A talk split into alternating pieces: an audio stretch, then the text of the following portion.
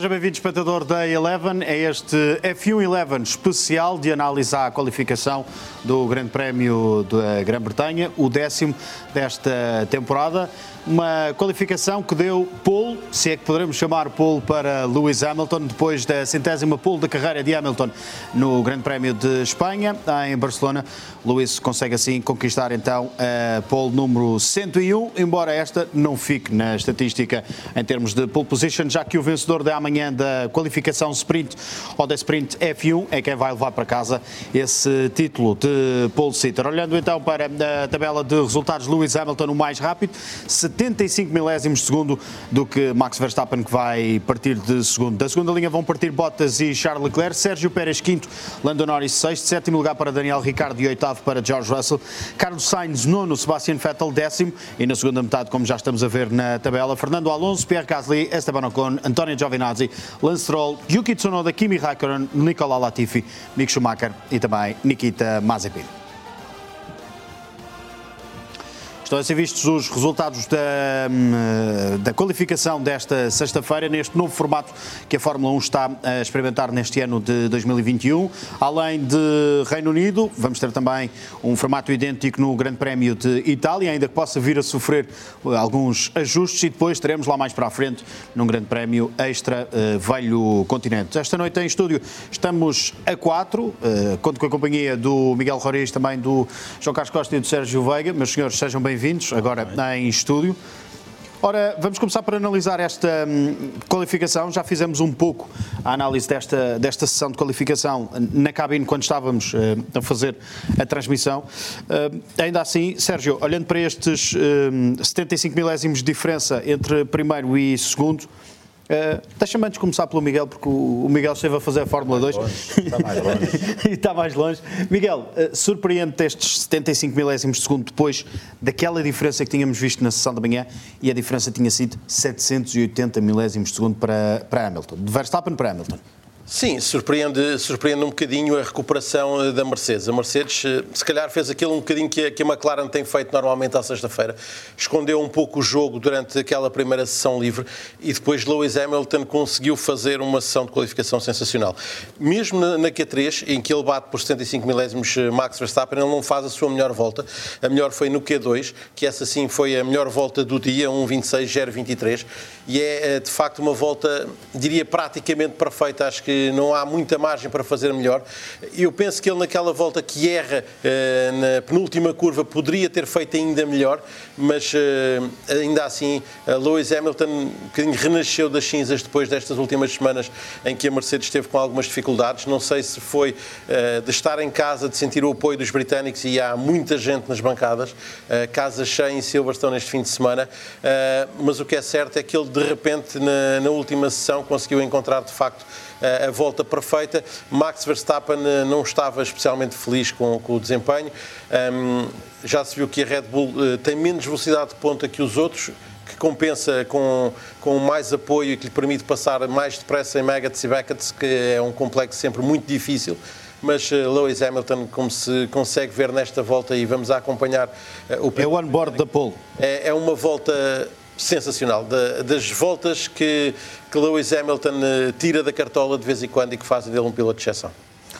Lewis Hamilton vai então partir da pole para essa qualificação uh, sprint. Hamilton que hum, depois no final uh, prestou as habituais declarações, neste caso foi David Coulthard quem lá estava depois de ter sido muito saudado por parte do público britânico, uh, Lewis Hamilton que inclusive dirigiu-se por várias vezes ao público nesta hum, sessão de qualificação que aconteceu esta sexta-feira. Temos a oportunidade agora de escutar as palavras de Hamilton e, sobretudo, um pequeno excerto que nós uh, decidimos um, recortar destas declarações de Hamilton, que é o excerto em que fala sobre o trabalho de equipa, mas também sobre o quão fundamental pode ter sido a presença de público nas eh, bancadas. E são declarações, e chama a atenção dos espectadores da Eleven, que não estão devidamente legendadas em português, porque não houve tempo para o fazer antes de entrarmos nesta transmissão.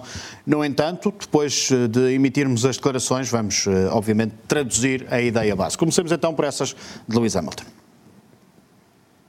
When I was coming into it, I was, I was hopeful that with the great work that we've done together in the team, plus the energy of the fans would get us there. And so this is down to the fans, I think. I mean, I don't know what they were doing in there. They were very quick, obviously, in that in that practice session, but we were just staying focused on our job and trying to to layer up. Um, I was in the sim this morning, just using it as a practice session because it's the first time we've ever had a morning free, and just putting in the time, just trying to give absolutely everything and leave leave no stone unturned. And so that first lap was great. The second one was looking even better, but just lost the back end in that last corner, so my heart was in my mouth as I came across the line. I was into the factory on the sim on uh, on Tuesday, and again, as I said, we had this morning free, and I was like, look, I'm going to sit around and waste time. Let's get to it. So we um, we did a practice session this morning on there, and um, you know, also just trying to develop it, trying to give the guys as much information as possible. So as we're developing the car, we're squeezing absolutely every every ounce of um, performance from this thing. But um, it was holding together today, so I'm, I'm over the moon. João, nesta declaração de, de, Hamilton, gostava de destacar esta parte em que ele diz: Esta manhã foi passado no simulador. Em vez de ficarmos sentadinhos, tranquilinhos da nossa vida, a fazer nada, fomos para o simulador. Já tinha estado na terça-feira no simulador, voltaram ao simulador esta manhã para preparar e muito esta, hum, esta qualificação e este, e este fim de semana. É uma Mercedes a correr contra o tempo ou a ser, neste momento, e permitam-me esta, esta expressão, mais inteligente do que a Red Bull? É uma Mercedes que sabe que tem de trabalhar. E Hamilton, que não gosta de ir ao, ao simulador, foi antes do Grande Prémio da Áustria, ou dos Grandes Prémios na Áustria, no meio dos dois Grandes Prémios na Áustria, foi na terça-feira, voltou hoje. É a necessidade de tentar tirar o máximo partido do carro. E foi isso que ele disse: uh, voltar todas as pedras, tirar tudo aquilo que tinha do carro. E foi o que conseguiu, de facto, eh, como ele diz, eh, a volta, a primeira volta no Q3 é muito boa, a segunda teria dado quase certeza para ele entrar no segundo 25, um 25-9, seria a perspectiva, tendo em conta aquilo que ele estava a ganhar no primeiro e no segundo setor. A melhor volta, como o Miguel diz, acabou por ser a do Q2, eh, por isso mesmo, por causa daquele ligeiro erro no final da segunda volta no Q3. Mas é isso, a Mercedes trouxe muitas evoluções, trabalhou de manhã, numa hora fizeram aquilo que tinham para fazer, para escolher a afinação do carro, usaram duas asas diferentes, uma no carro do Bottas, outra no carro do Hamilton, e acabaram por escolher aquilo que estava montado no carro de Bottas. Estranhamente, não o que estava montado no carro de Hamilton, ou seja, sem a asa T. E deu resultado. O carro mostrou-se rápido, é uma asa com pouco apoio, foi 10 km por hora mais rápido o Mercedes do que Verstappen na zona do speed trap, que é antes da curva de Stowe, e isso acabou por ser também importante naquilo que foi o resultado da qualificação. E, sobretudo, evoluíram aquilo que a Red Bull não conseguiu evoluir da manhã, ou da primeira sessão de treino livre para a qualificação. Há uma dúvida. A temperatura de manhã, em termos de asfalto, era superior, estava na casa dos 48 graus. À tarde, começou nos 42 e acabou por terminar na casa dos 35, 36. Terá isso influenciado a performance do Red Bull? Terá beneficiado o Mercedes? Não saberemos. Por outro lado, Verstappen diz que o carro está muito bem afinado, mas que sofre de problemas, eh, sai de frente em demasia, os, os pneus não têm tração. E isso é notório que ele chega ao final da volta sem tração nos pneus, porque ele, no terceiro setor, comparativamente ao tempo, ao melhor tempo que tinha feito pela manhã, melhora apenas 4 milésimas. O tempo da, da, da qualificação e lá voltei eu a dizer de manhã, é o hábito, o tempo da qualificação é apenas 4 milésimas mais rápido no último setor do que tinha sido no treino livre. E isso é demonstrativo que algo se passou na escolha da afinação do carro ou que a temperatura dos pneus uh, e a temperatura da pista teve influência neste resultado de Verstappen. Sérgio, hum, a verdade é que ouviu-se uma Mercedes, não foi só Hamilton, Bottas também, em parte, tentou fugir um bocadinho à questão do, do David Coulthard na primeira pergunta, mas depois voltou a ser, hum, voltou a ser feita a questão que é houve trabalho de equipa, trabalharam para dar esta pole ao Hamilton uh, por causa, obviamente, por causa do, do tow, do, do cone de aspiração, que foi uh, fundamental e já vamos escutar daqui a pouco as, as declarações de, de Bottas. Mas é uma Mercedes que não quer atuar, tirar já a toalha ao chão e quer continuar na luta intensa para este campeonato. Não, obviamente, todo, um Hoje foi a prova provada de como é que a Mercedes de facto funciona. E a Mercedes hum, tem, tem estado sempre na modo de cima, mas quando é apanhada na modo de baixo, une-se um, e, e, trabalha de facto em equipa, todos juntos. Um, e hoje foi a prova disso. O próprio Bottas reconheceu como é que como é, o seu contributo para aquela volta do, do Hamilton é importante. Ele vai alguns segundos à frente de Hamilton e, e contribui um pouco para, com, para, para que Hamilton tenha algum cone de ar que lhe permita atingir aquela boa velocidade em reta. Também voltou a funcionar depois na segunda tentativa e Hamilton estava, no fim do, do segundo setor, estava uh, 227 milésimas mais rápido do que a volta que lhe deu a pole.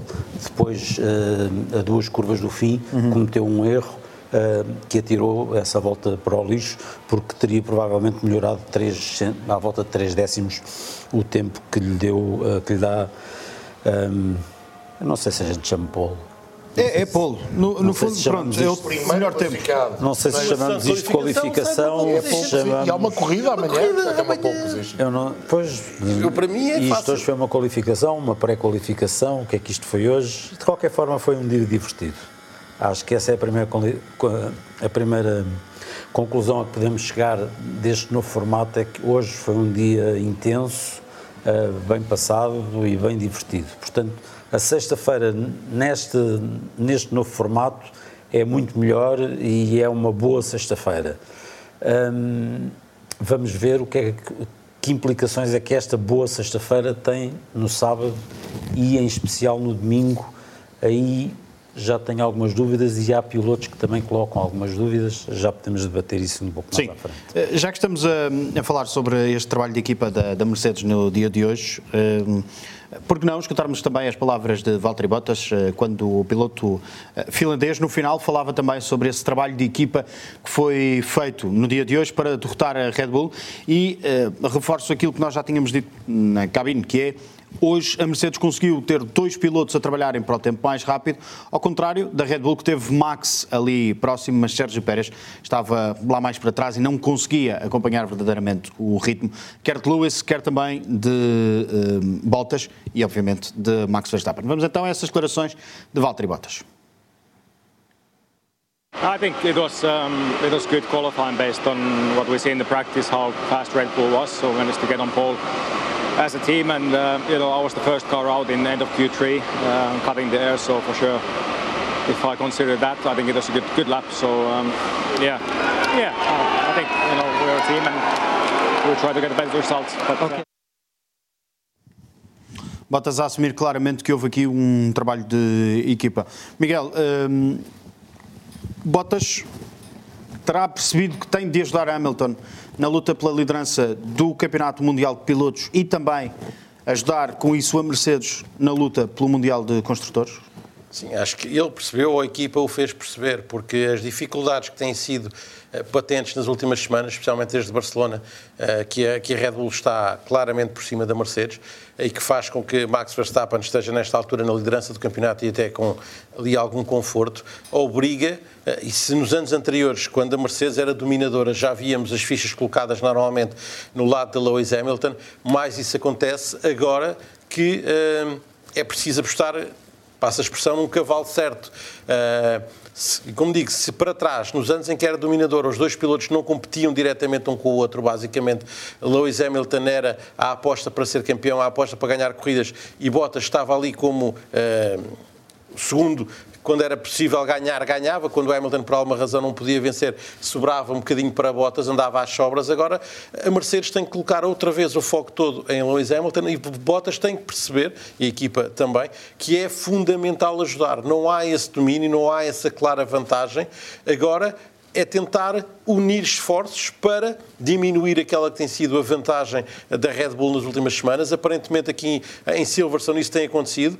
Hoje, pelo menos durante a sessão de qualificação, isso foi, foi mais notório, porque Lewis Hamilton consegue fazer o melhor tempo e Valtteri Bottas bate de forma clara Sérgio Pérez. Sérgio Pérez tem uma má qualificação, fica muito longe dos homens da frente, a mais de meio segundo um, de Valtteri Bottas, a mais de sete décimas de Lewis Hamilton e, portanto, desta vez foi a Red Bull que não sei se com um bocadinho de sobranceria do domínio que tem tido, se, que se deixou apanhar na curva e, portanto, o Sérgio Pérez ficou muito longe, não colaborou no trabalho de Max Verstappen na tentativa de chegar à pole, ao contrário de Valtteri Bottas, que acabou por dar ali em determinada zona um apoio fundamental ao dar um, um cone de aspiração a Lewis Hamilton, que se revelou fundamental. Uh, já agora vamos a, também às declarações de Max Verstappen, já que Max uh, estava claramente insatisfeito no final da qualificação, já o tinha dito no rádio. Um, depois do final da primeira, corrijam-me se estiver errado, no final da primeira tentativa no Q3, tinha dito ao, ao Lambiesa que a frente do carro estava, estava a ir embora uh, muito e que dizia quase que o nariz não está aqui a fazer nada, ou a asa dianteira não está aqui a fazer nada.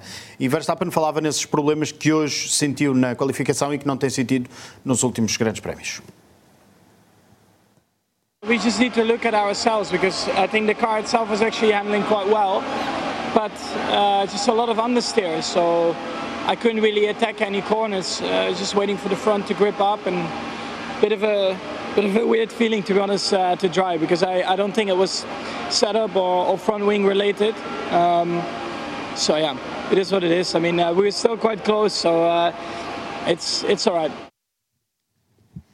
Max aqui a fazer referência a esse problema com a frente do carro e também a dizer que é o que é e agora há duas corridas pela frente. A de amanhã tem 17 voltas, a de domingo é o Grande Prémio dito normal, tem o triplo das voltas. Uh, Sérgio, o que, é que terá mudado na Red Bull e, sobretudo, em Max, da sessão da manhã para esta qualificação? É que Max fecha o FP1 como o mais rápido ou o que é que terá mudado nas outras equipas? Será que a Mercedes andou aqui a fazer o habitual bluff que nós falávamos, por exemplo, nos testes de pré-temporada, em que a Mercedes é perita?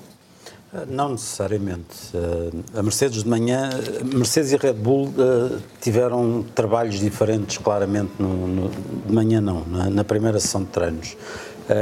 A Mercedes trabalhou muito preocupada com a corrida de domingo, andou muito tempo com os carros com muita gasolina no depósito, com pneus médios, fez praticamente o treino todo com pneus médios, andou muito pouco com os pneus macios. não fez propriamente uma, uma verdadeira uh, simulação de qualificação, enquanto Max Verstappen fez uma a séria simulação de qualificação, aliás, foi dos poucos pilotos que a fez. E isso nota-se, por exemplo, que entre o tempo de Max Verstappen no, no treino livre e o tempo que fez na Q3, uh, Max Verstappen evoluiu 7 décimas enquanto os dois pilotos da, da Mercedes, Hamilton evoluiu 1,7 segundos e Bottas evoluiu 1,6 e, portanto, aqui se vê um, que, que o, o, trabalho que os Mercedes fizeram no, no treino uh, livre um, foi diferente do trabalho que Max Verstappen fez. Um, e, portanto, isto tem, tem, tudo a ver também com, com as evoluções que a Mercedes trouxe, se bem que a Red Bull também tenha trazido algumas coisas novas. tem que ver também com o à vontade com que os chassis Mercedes sempre se deram, uh, sempre tiveram aqui nesta pista de Silverstone e a superioridade que, que os Mercedes sempre tiveram aqui em Silverstone e que no fundo continuam a mostrar, se bem que já não é aquela superioridade que tiveram no ano passado e nos anos anteriores, é uma superioridade muito mais um, limitada e muito mais disfarçada, porque Verstappen está no meio deles e está a, a lutar diretamente com eles não nos esqueçamos que a diferença foi apenas 75 milésimos e, portanto, eh, não se pode dizer que haja aqui uma superioridade, eh, seja de quem for. E, portanto, eh, o que isto representa é que nós temos aqui uma, uma luta aberta para amanhã, que é finalmente quando se vai decidir a pole position para, para o Grande Prémio, e, e que promete de facto uma corrida de sprint ultra, ultra animada e ultra disputada. Uh, dependendo de, do espírito com que os dois homens da frente a vão encarar. Quem enfrentou este, esta qualificação de hoje com um grande espírito foi George Russell. Russell que voltou pelo segundo grande prémio consecutivo a conseguir colocar o Williams na Q3. Ora, no final, George Russell estava claramente radiante e disse também que o público teve um papel primordial neste novo progresso para o Q3, o segundo consecutivo. Damon Hill told me the crowd's worth a second. I thought he was lying, but maybe he was right. So, um, you know, incredible support and amazing feeling. You know, second Q3 with Williams on the bounce.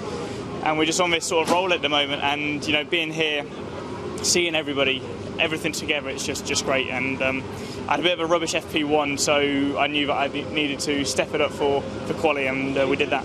This wasn't supposed to be a track that was going to suit you guys either. What's happened? I don't know. It's, it's the crowd. It's the crowd. So, no, things are going really well at the moment. Obviously, it's only Friday. We've got a long way to go still, but nevertheless, uh, to get into Q3 in front of my home crowd is amazing, and we've got a real chance this weekend. So, we're going for it. I can see you're buzzing, they're buzzing for you as well. What made the difference between FP1 and quali? I don't know to be honest. Um, the track was a bit green and was a bit lost with the setup, and we said, right, let's just go back to basics. Don't overthink it, and just let, let the track come to us. And I went out first lap in Q1. I knew we was in a good spot, so um, yeah, yeah, buzzing to be honest, and, and, just pleased to do it. And also, my family are here. You know, my family haven't been to a race in um, since Abu Dhabi 2019, so you know that's that's great for me as well, and just um, so nice to do it in front of them.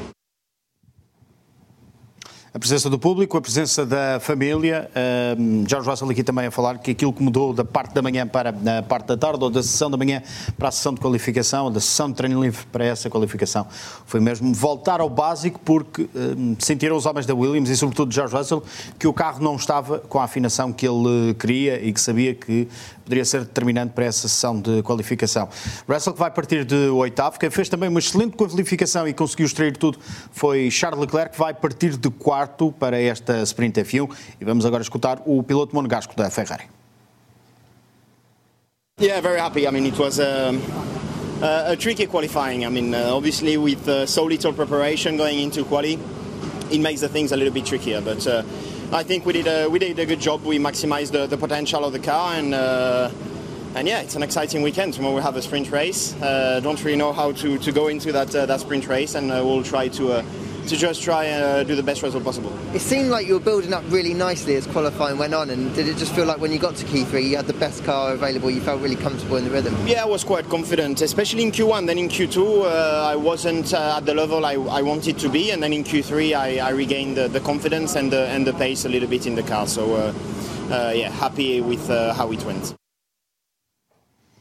Charles a dizer que a qualificação correu bem e também que sentiu, depois da QU ir para a passagem para o Q3, de que tinha um bom carro e que isso poderia uh, ajudá-lo a fazer um excelente tempo e foi isso que se viu. Quarto lugar para Charles Leclerc, só atrás de Hamilton, de Verstappen e de Valtteri Bottas. Uh, podemos dizer que é mesmo o melhor dos outros e sobretudo conseguiu superiorizar-se a Sérgio Pérez e uh, direi que a Lando Norris, ainda que Lando Norris e Daniel Ricciardo desta feita tenham ficado separados por apenas dois milésimos de segundo. Lando Norris que na sessão da manhã tinha feito segundo tempo, um milésimo de segundo mais rápido do que Lewis Hamilton. Hamilton. Olhando para estes dados uh, e lançando aqui já e perspectivando um pouco a corrida, uh, João, ouvimos Russell a dizer voltamos ao básico dos básicos. Será que este básico dos básicos vai dar para terminar pelo menos no top 10, embora este top 10 não dê pontos como dará no domingo certamente, mas terminar no top 10 nesta corrida sprint de 17 voltas? É isso que Williams espera e acho que é isso que o George Russell espera. Uh, acho sobretudo que o público de facto teve aqui uma influência muito grande no resultado de, de Russell durante a qualificação. Ele de manhã tinha sido o mais lento de todos eh, e, portanto, houve esse tal regressar ao básico. Isto quer dizer que eh, regressaram às afinações de base e trabalharam a partir daí na qualificação e resultou. Mas o público teve aqui uma influência muito grande. Acho que o George Russell teve pela primeira vez aquilo que muitas vezes se chama uh, o banho de Mansell mania, relembrando aquilo que acontecia quando o Nigel Mansell ganhava aqui nesta pista. Estavam 300 mil pessoas, não as 100 mil que estiveram hoje eram tempos diferentes e de facto era uma coisa de loucura. E eh, acho que hoje assistimos exatamente a uma situação como tínhamos assistido há uns 15 anos, quando o Hamilton ganhou aqui a corrida de GP2 e o público britânico achou que tinha encontrado o novo Mansell. Se calhar hoje, definitivamente, o público britânico pensa que encontrou o novo Hamilton. E isso acabou por ter, na minha opinião, influência no resultado do George Russell, que faz duas voltas extraordinárias faz uma volta extraordinária no Q2 e faz uma volta, na minha opinião, ainda mais extraordinária no Q3.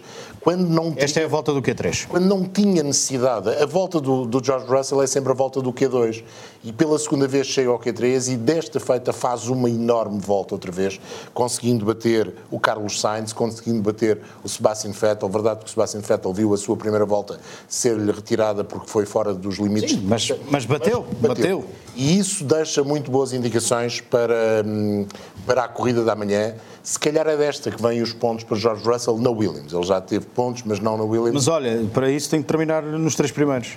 Pois tem, mas... E aqui está o eh, problema. Não, para os três primeiros da manhã não, mas para domingo ele precisa de uma boa posição à partida e parecia confiante. Ele estava confiante e acha que o Williams desta feita não é só um carro de qualificação, é também um carro para as corridas. Charles Leclerc é que, e, e estás de vermelho, Miguel, Charles Leclerc é que conseguiu mesmo extrair ao máximo tudo o que aquele Ferrari tinha para dar e faz uma qualificação também, ela é tremenda. Sim, e consegue voltar a, a bater Carlos Sainz. Ele tem andado aqui nas últimas semanas com alguma dificuldade perante, perante o espanhol e desta vez voltou a deixar Carlos Sainz um bocadinho para trás. Ele, à entrada para o último minuto de ação, ele estava até atrás de George Russell, com aquela volta fantástica de George Russell, mas é no último instante que, que Charles Leclerc, não é nesta volta depois. Não, não, esta no Q2, mas. É mais à frente ele depois faz a volta que, que tira tudo do Ferrari uh, e que o deixa ali numa boa posição também para amanhã. E a corrida é muito curta, para poder estar numa boa posição à partida para domingo. Porque não nos podemos esquecer que domingo é que vai ser a sério. Amanhã é verdade que, que há uma corrida e que acredito, até por ser uma corrida de apenas 17 voltas, que vai ser espetacular. Uh, toda a gente vai querer aproveitar o lugar que tem hoje no final do dia para domingo poder sair o melhor colocado possível. Uh, vai ser preciso ter atenção também, por exemplo, a Fernando Alonso, que fica um bocadinho desgostoso por não ter passado ao Q3, mas um, a volta de, Charles Leclerc é mais uma vez a mostrar que em alguns, algumas circunstâncias e alguns circuitos o Ferrari é um carro a ter em conta e hoje até conseguiu bater uh, claramente os McLaren, o que também não tem sido fácil nos últimos tempos. Deixa-me dizer também aos espectadores da Eleven que esta transmissão está a acontecer em simultâneo entre o canal 3 e também a página do Facebook da Eleven em Portugal e, como sempre, já sabem, podem participar nas redes sociais, utilizando no Twitter a hashtag F111, no Facebook podem utilizar a caixa de uh, comentários. Uh, eu, eu, já vou pegar na McLaren porque uh, a posição da McLaren é, é de facto pode ser preponderante para esta corrida sprint e tu estás muito habituado uh, a fazer estas corridas, este tipo de corridas uh, sprint, uh, quando não tens bandeiras vermelhas não tens safety car.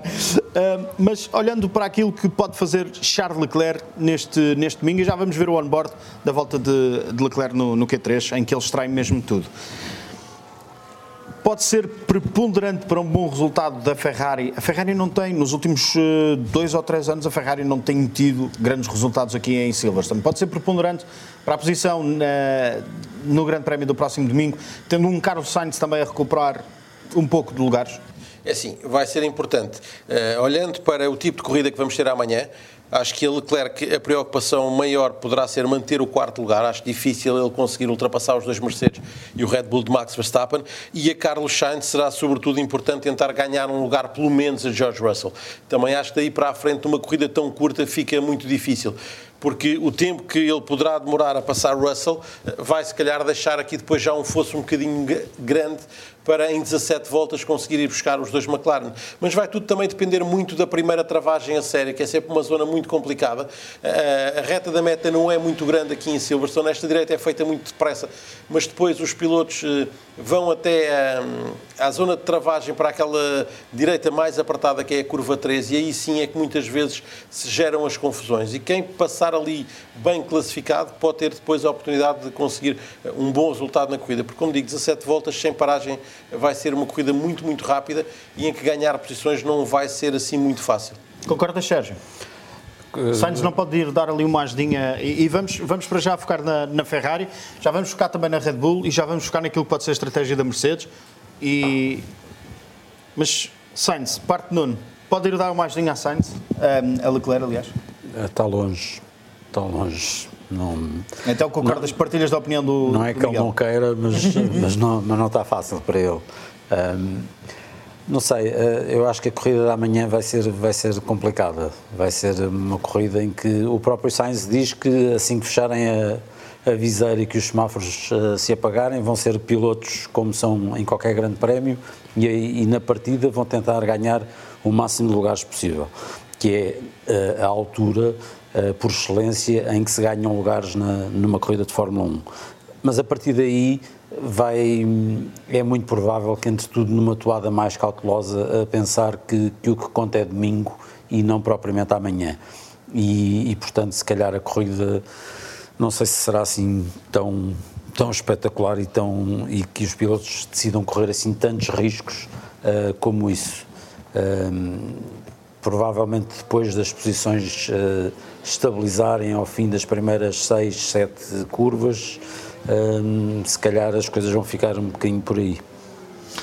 Vamos então àquilo que podem ser as estratégias por parte das equipas. Mercedes tem claramente uh, vantagem. Bottas ataca Verstappen ou, uh, ou achas isso, que a coisa se complica ali no arranque? Isso, é? isso queria, eu, eu gostaria. Isso queria o Bottas. E o que é que faz Verstappen? Pois isto, isto porquê? Isto porquê? Porque há um tweet do, do Ricardo Frois, uh, e desculpa, desculpa João, já te tinha dado a palavra e entretanto se calhar íamos a esse tweet do, do Ricardo, que foi partilhado uh, utilizando o hashtag F11, relativamente àquilo que pode vir a ser uh, a, corrida de, a corrida sprint. Vamos chamar assim, vamos simplificar, a corrida sprint de sábado. e diz o Ricardo, o que o incomoda é que aqui pode haver um toque que envolva Max ou Lewis e que caiam para o final da grelha de partida. Portanto, parece ao Ricardo que vai ser uma corrida extremamente cautelosa uh, e, e calculada por todas as partes especialmente destes dois. Uma coisa já se viu esta temporada.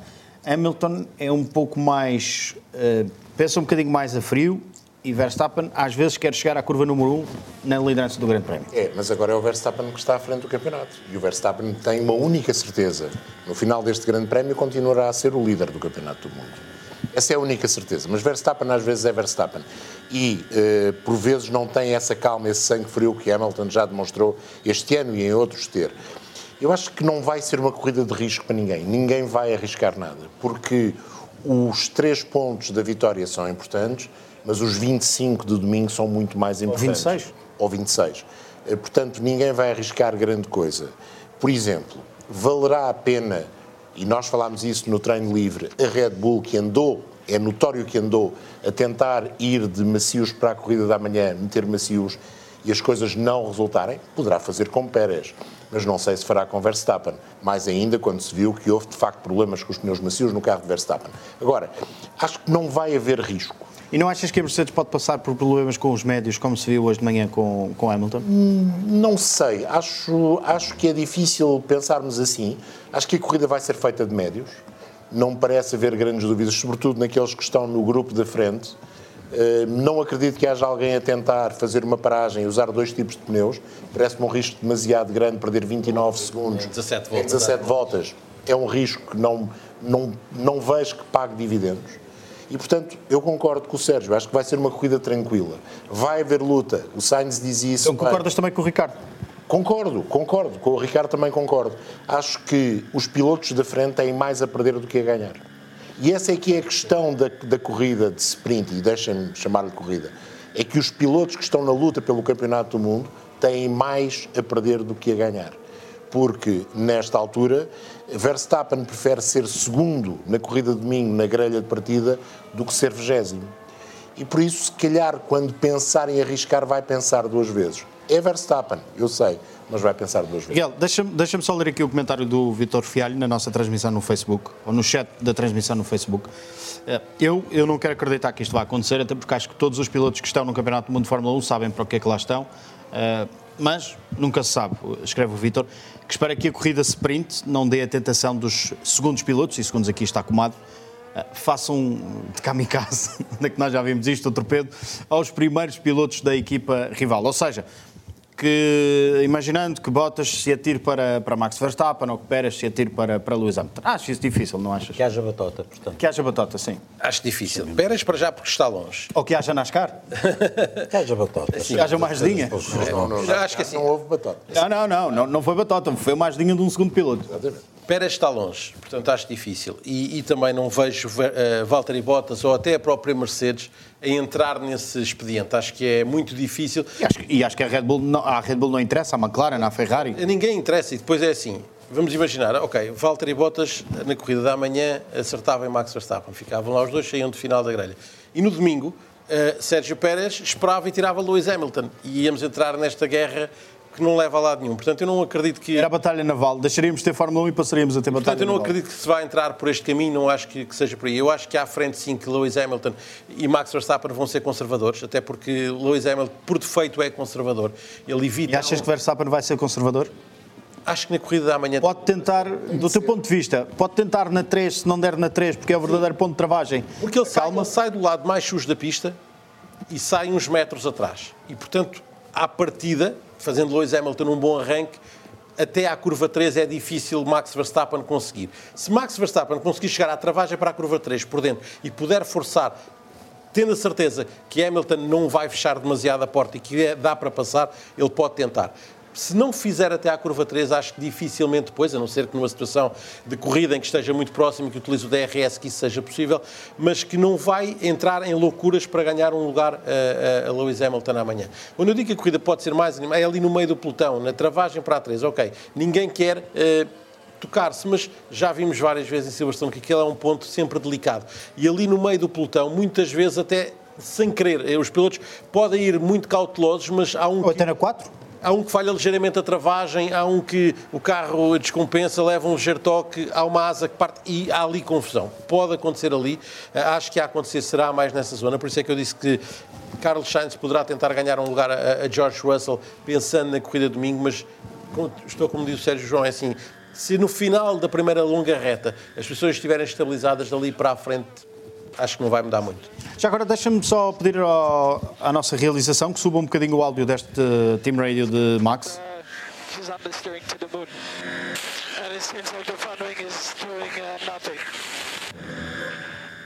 Este era o tal Team Radio em que Max Verstappen se queixava, no final da primeira tentativa no Q3, que se queixava de que tinha, tinha a frente muito, muito solta.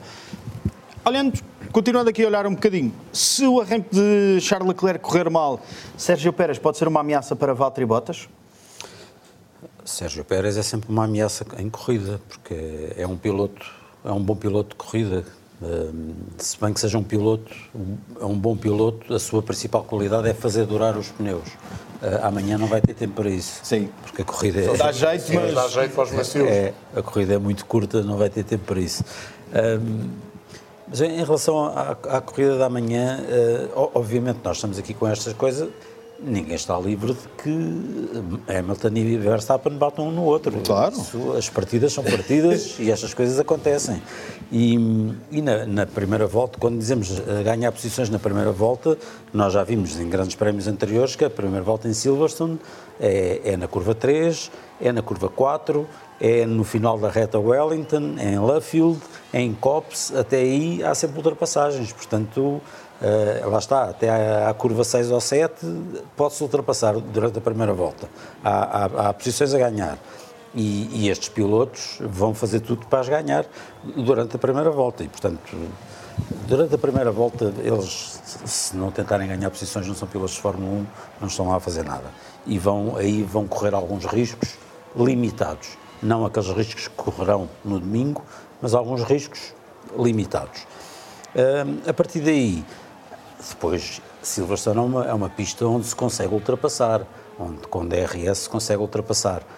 E isto leva, leva então depois a outra coisa, que é, no fundo, o que nós estamos aqui a discutir é o Grande Prémio da Grã-Bretanha.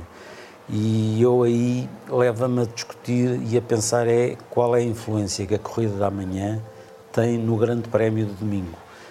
E aí é que me preocupa um pouco. É se a corrida da manhã não vai tornar mais aborrecido o Grande Prémio do domingo. Eu acho que é o grande risco que este novo formato, que até hoje, no final do dia de hoje, provou ser entusiasmante e que se calhar amanhã até nos pode dar uma corrida interessante, se não, se, se não corre o risco e, e, e não, não fui eu que tive esta ideia, já li declarações de dois ou três pilotos a falar nisto e faz todo o sentido, se não corre o risco de tornar aborrecido o Grande Prémio de domingo. Por um motivo simples, é que se, se a qualificação uh, estabelece uma ordem de rapidez, de velocidade pura numa volta, nós já temos assistido muitas vezes eh, que a velocidade pura é uma coisa e depois a velocidade em corrida e o ritmo de corrida é uma coisa completamente diferente.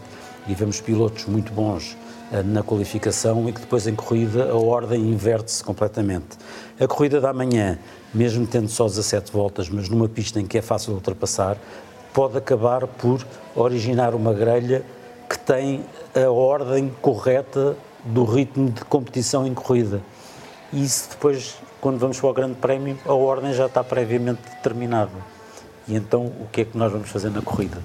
É, eu não estou a dizer que isto vai acontecer, mas é uma é Mas uma temos que possa vir a acontecer. É uma possibilidade. Bem, a, única, a única diferença aí vai ser na corrida do Grande Prémio, no Grande Prémio, haver a questão de, das escolhas de pneus, serem precisos usar dois pneus, as paradas das boxes, podem trazer ali alguma diferença. Mas é verdade, esse é o problema maior.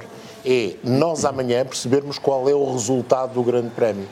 E ao contrário do que acontecia na qualificação, não sabíamos. Tínhamos uma ideia, mas não sabíamos. Amanhã podemos ficar quase com a certeza de qual será o resultado do Grande Prémio. Porque a qualificação dá-te dá uma hierarquia de, de velocidade, de velocidade pura, numa volta. Dá o que é que pode acontecer Mais, em Esse termos de George. Russell, por exemplo, O que ficou hoje demonstrado foi outra coisa. Foi que os grandes prémios, tal como o Imola já tinha demonstrado um bocadinho o ano passado, em dois dias podem ser potencialmente muito interessantes. O problema é que os promotores não os querem, querem três dias. E este registro, três dias de corridas, por assim dizer, ou seja, em que há qualquer coisa para ganhar, com a qualificação hoje há, amanhã haverá uma corrida e no domingo outra, favorece os promotores. Porque senão, os dois dias, hoje ficou provado, seriam fantásticos. Uma sessão livre, bocadinho uma qualificação. O registro que era corrida. antigamente, que era uma qualificação à sexta e uma qualificação à sábado, a voltar à dinâmica dos três dias com atividade. É verdade que a qualificação de sexta antigamente acabava por ser o que era, só funcionava, só, só tinha um resultado eficaz se no domingo, se no sábado chovesse e portanto aí perdia-se um dia, mas ainda assim funcionavam, eram três dias no fundo de competição, que é o que este modelo quer replicar um bocadinho. E o que é que, eh, para fecharmos esta análise, porque gostava ainda de ir ao carro de 2022, eh, no top 10 estão os dois homens da McLaren, Lando Norris e Daniel Ricciardo, partem de sexto e de sétimo. Finalmente, diremos, eh, ficaram separados por uma margem muito mínima, 2 milésimos de segundo, e estão juntos na grelha de partida. O que é que se pode esperar desta, desta McLaren? Que é uma McLaren que, no tal ritmo de corrida, tem apresentado um bom ritmo de corrida e tem dado a Daniel Ricciardo a possibilidade de recuperar eh, posições. Assim, a McLaren está, no meu entender, no lugar normal, atrás dos dois Mercedes, atrás dos dois Red Bulls e ali na luta com, com os Ferrari. Há umas corridas que têm corrido melhor à McLaren, em que o McLaren tem sido mais eficaz, porque eu acho que o chassi do McLaren, eu já disse isto noutras, noutras emissões, é um chassi mais neutro, ou seja, funciona bem em todo o tipo de circuitos, ao contrário do Ferrari, que não é tão eficaz em algumas pistas, e aí perde para os McLaren.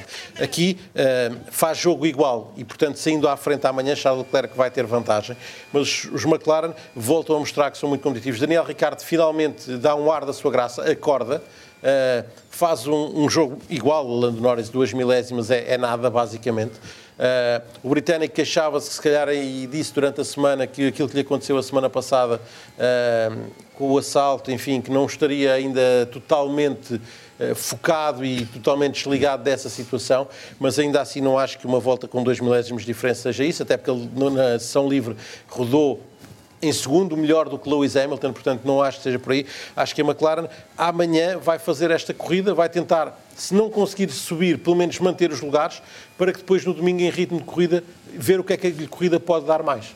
Este é o onboard de Lando Norris que estamos a ver.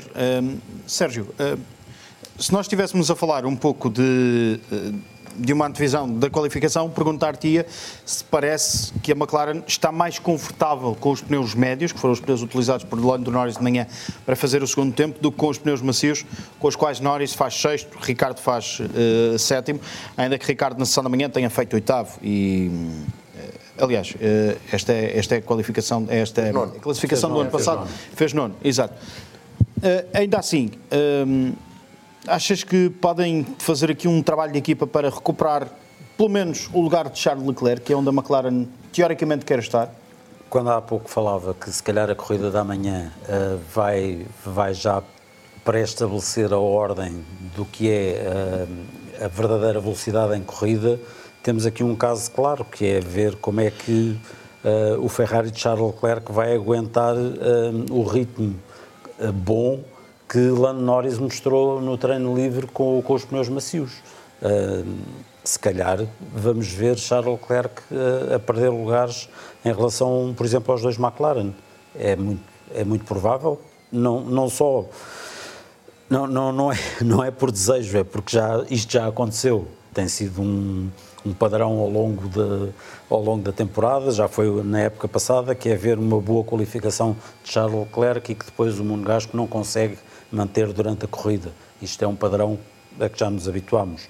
Um, e, portanto, é provável, depois do que vimos Lando Norris fazer no treino livre com pneus médios, hoje, uh, em que fez o segundo tempo, mesmo mais rápido que os Mercedes com pneus macios, um, muito provavelmente Lando Norris vai estar bastante forte e Daniel Ricciardo é sempre um piloto forte em corrida. João, eh, para fecharmos esta antevisão à corrida de qualificação, porque vamos ter a oportunidade, a partir das 4 da tarde estaremos em direto, a, a, a qualificação, a Sprint F1 vai começar às 4 e meia da tarde, ainda assim, a partir das 4 estaremos em direto porque há entrevistas aos pilotos, há todo um espetáculo televisivo que está montado em torno desta esta corrida de 17 voltas.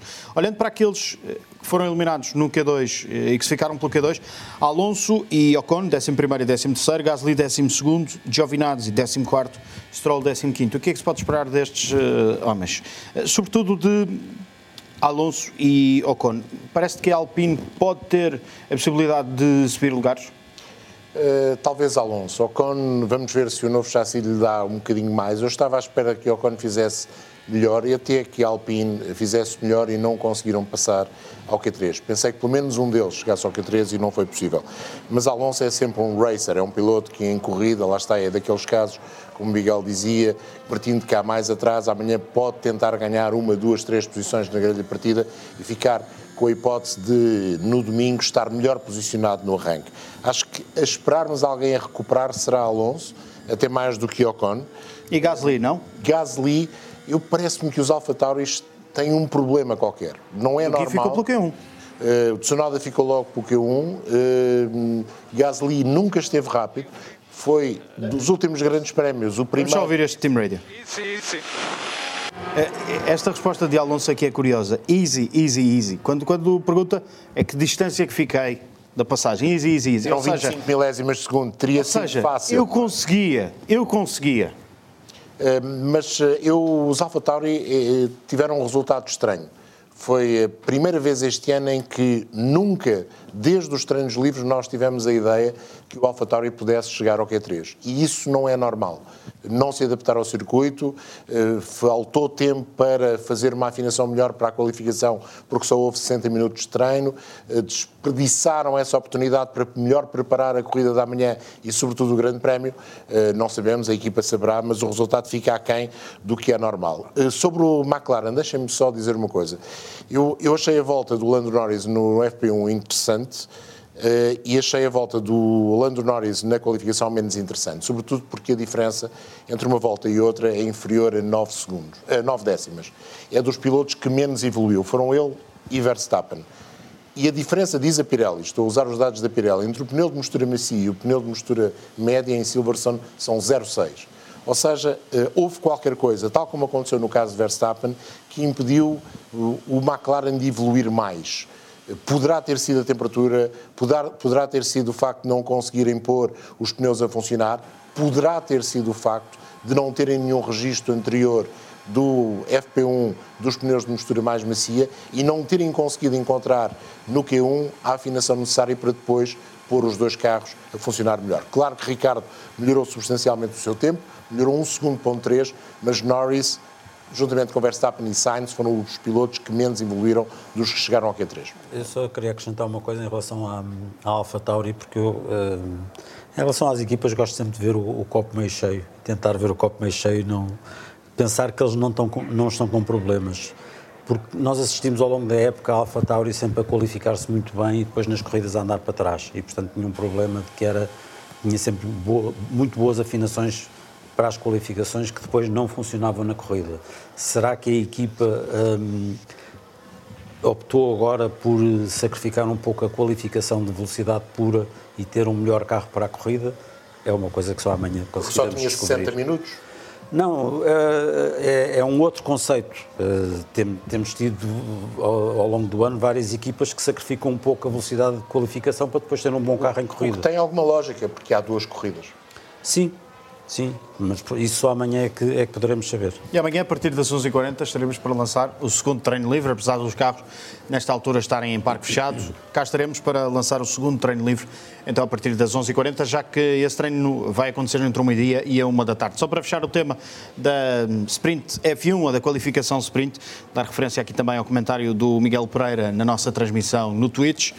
Um, escreve o Miguel, esperemos que o Sprint Qualifying não vá começar a tirar preponderância aos grandes prémios isso não será o objetivo, mas tendo em conta que são 100 km, dará para definir muito as posições. Mas de sábado para domingo pode haver outras estratégias e boas recuperações. Esperemos que sim. Esperemos que sim, Miguel. Vamos aguardar para ver este este espetáculo novo que a Liberty está a experimentar. Ora, aquilo que foi mostrado ontem também foi o carro tipo eh, para o ano de 2022, seguindo os novos regulamentos da FIA que vão entrar em vigor na próxima temporada e que já deviam ter entrado esta temporada, mas que só vão entrar em 2022 devido à hum, pandemia da Covid-19. Vamos olhar muito brevemente para aquilo que foi a apresentação desse carro e já comentaremos aqui também um pouco das eh, alterações que vêm por aí, mas uma coisa certa, a FIA, a Liberty, promete maior equidade e maior espetáculo. Primeiro, numa apresentação virtual, numa mistura de luz, cores e sons.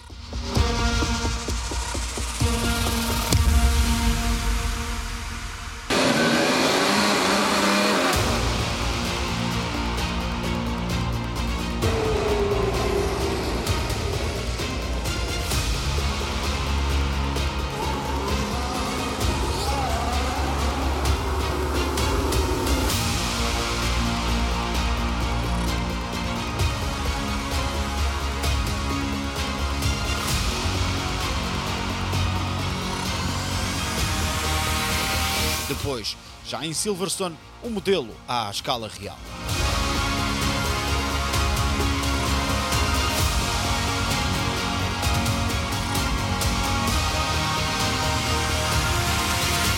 Está assim apresentado o carro que entra em vigor em 2022, altura na qual a Fórmula 1 inicia um novo ciclo.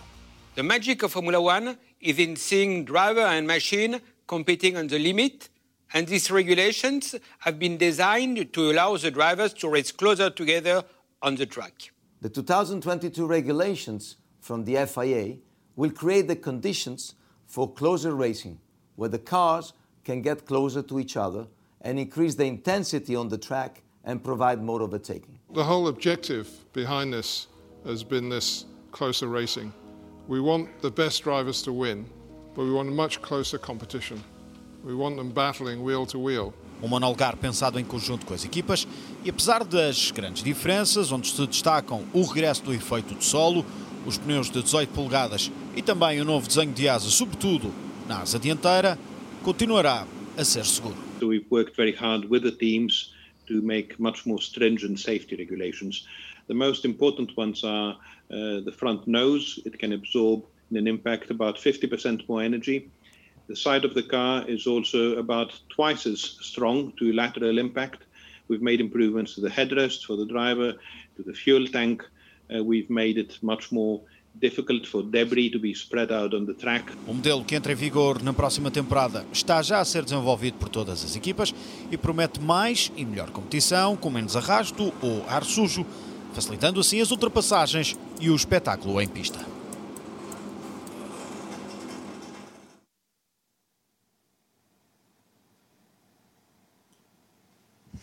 A apresentação desse carro de 2022. Será que é mesmo assim? Será que vamos ter mais espetáculo em pista, do vosso ponto de vista?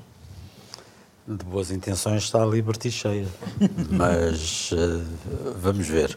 Um, para começar, é bom recordar as, as palavras do Nicolas Tombasis, da, da, FIA, que avisou desde logo que, que isso da, da competição tão equilibrada e com muitas equipas a lutar pela vitória não se consegue da noite para o dia e, portanto, não, não será logo na primeira prova de, destes novos carros que isso irá acontecer, porque haverá sempre uma equipa que consegue descobrir algo diferente das outras e, e portanto, isso vai levar tempo. Não é, não é o facto de porem carros novos em pista uh, com regulamentos novos que vai de repente equilibrar tudo e que temos 20 carros a lutar pela vitória.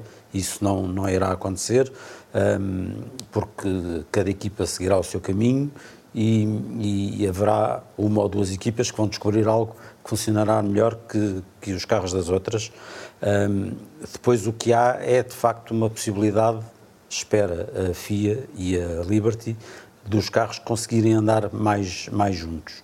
Agora, o diabo disto é que do outro lado estão muitas cabeças pensantes e muitas máquinas a funcionar e que, entre outras coisas, interpreta os regulamentos na base do muito mais egoísta do, do quero tudo para mim e, e, essa coisa do, do ar que sai do meu carro ter que ser limpo para não prejudicar quem vem atrás é a coisa que menos interessa a cada equipa. Uh, de preferência até se for um bocadinho sujo e se perturbar o carro que vem atrás, melhor ainda. Uh, e isso é que vai fazer depois a, a diferença. E, portanto, aquilo que nós estamos aqui a ver é, é no fundo, os desenhos que a Liberty uh, publicou há uns anos, passados a uma impressora 3D. E os carros que nós vamos ver em 2022 já pouco, se calhar, terão a ver com isto. Eu acredito que os engenheiros das, das várias equipas tenham olhado para este carro com um sorriso de alguma bonomia, porque sabem que aquilo que lá têm em casa já, já não é bem isto, já, já é isto, mas já muito mais já com avançado. Algumas alterações. Já muito mais avançado, claro.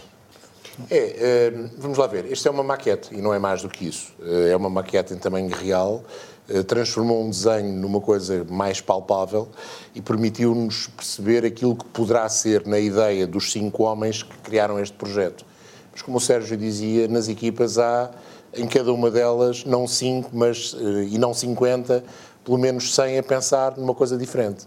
Há três pontos que são importantes pensarmos. A asa posterior tem alguma liberdade, mas pouca. A dianteira, a asa dianteira tem um bocadinho mais liberdade, mas também não é muita. E esta jante não vai ser assim, pois não? A jante vai ser assim. Essa é a zona onde há menor liberdade. A jante tapada à frente e atrás. Se arranjava uma coisinha mais. Aquela asa por cima, aí a coisa fica mais esta, ou menos como Esta está. traseira é que... Esta traseira, o extrator... Parece um A1 GP. Uh, o extrator é muito grande e poderá haver ali algumas novidades. O túnel de o túnel para criar o efeito sol também não tem muita liberdade, mas continua a haver muita liberdade. Sobretudo entre. Esta entrada de ar aqui continua a existir para Sim, refrigerar o motor. Vai haver mais entradas para refrigerar o motor que eu acho que vão ser aproveitadas em termos horários. Olha aqui esta entrada de ar. Uh, que, que, regressam e que não havia nos últimos Sim. carros. Mas entre a roda dianteira e a roda posterior, digamos que há uma maior liberdade, pese embora não haver bargesboards, e portanto aí em termos aerodinâmicos fica mais difícil as equipas trabalharem, mas o resto há muita liberdade. Portanto, este carro não vai ser, na minha opinião, e pelos vistos, na opinião da maior parte das pessoas que já viram aquilo que serão os carros de 2022, assim, vamos esperar que sejam ainda mais espetaculares. Pena que não se tivesse aproveitado para fazer um carro mais pequeno e mais leve, mas como estava explicado, parte desse peso, e são muitos quilos a mais, são mais uh, de 752 passamos para 790, 14 desses quilos são jantes e pneu, e o resto basicamente são sistemas de segurança. E quando se põe aquilo no carro para uh, prever uma segurança maior para os pilotos, eu estou de acordo. De qualquer forma, este carro com combustível, com piloto, vai andar ali a brincar com os mil quilos é muito peso. Mas achas que vai ser mesmo mais lento, Miguel? Temos um minuto. Tendencialmente vai ser, acho que sim, é assim. Isto, isto para já é uma ideia romântica uh, uh, da Liberty. Este projeto, assim, acharmos que é assim, não vai ser. As equipas já trabalharam muito, de certeza, vão continuar a trabalhar muito e quando virmos os carros uh, daqui por sensivelmente seis meses, não vai ter nada a ver com isto. Mas tendencialmente vão ser mais lentos. Acredito uh, que poderão não ser muito mais lentos, mas vão naturalmente ser mais lentos. Acho que é difícil acreditarmos que não será assim. De qualquer forma, só mesmo para acabar, uh, chapou à Liberty e à FIA, nunca na história da Fórmula 1 se fez um trabalho tão profundo uh, para uma alteração das regras técnicas. Quatro como, anos. Como neste caso isto é um trabalho muito bem feito, com pés e cabeças, e a partir daqui as equipas vão ser livres de, de evoluírem os seus carros. Aguardemos ali para fevereiro, mais coisa menos coisa do ano de 2022. Este é o One Begins, ou seja, o carro que, ao que tudo indica, em 2022 mais ou menos, mais coisa, menos coisa, idêntico ou não, vamos ver na temporada de 2022. no Campeonato do Mundo de Fórmula 1. A Liberty quer mais espetáculo, quer também mais ultrapassagens e quer mais vitórias por parte de diferentes equipas. Nós estamos de regresso esta, este sábado às 11h40 da manhã para a segunda sessão de treinos livres do Grande Prémio da, da Grã-Bretanha e depois eh, estaremos também a partir das 4 da tarde em direto para lançarmos essa Sprint Qualifying ou Sprint F1. Vai começar às 4 e meia da tarde. Miguel, tu estás de regresso às 8h45 da manhã. Não, era só para ver se estavas atento. Um abraço para todos, obrigado pela companhia. Regressamos então amanhã e daqui a mais ou menos 15 dias, na noite de quinta-feira, voltamos a fazer direto no Facebook e também no Twitch. Um abraço.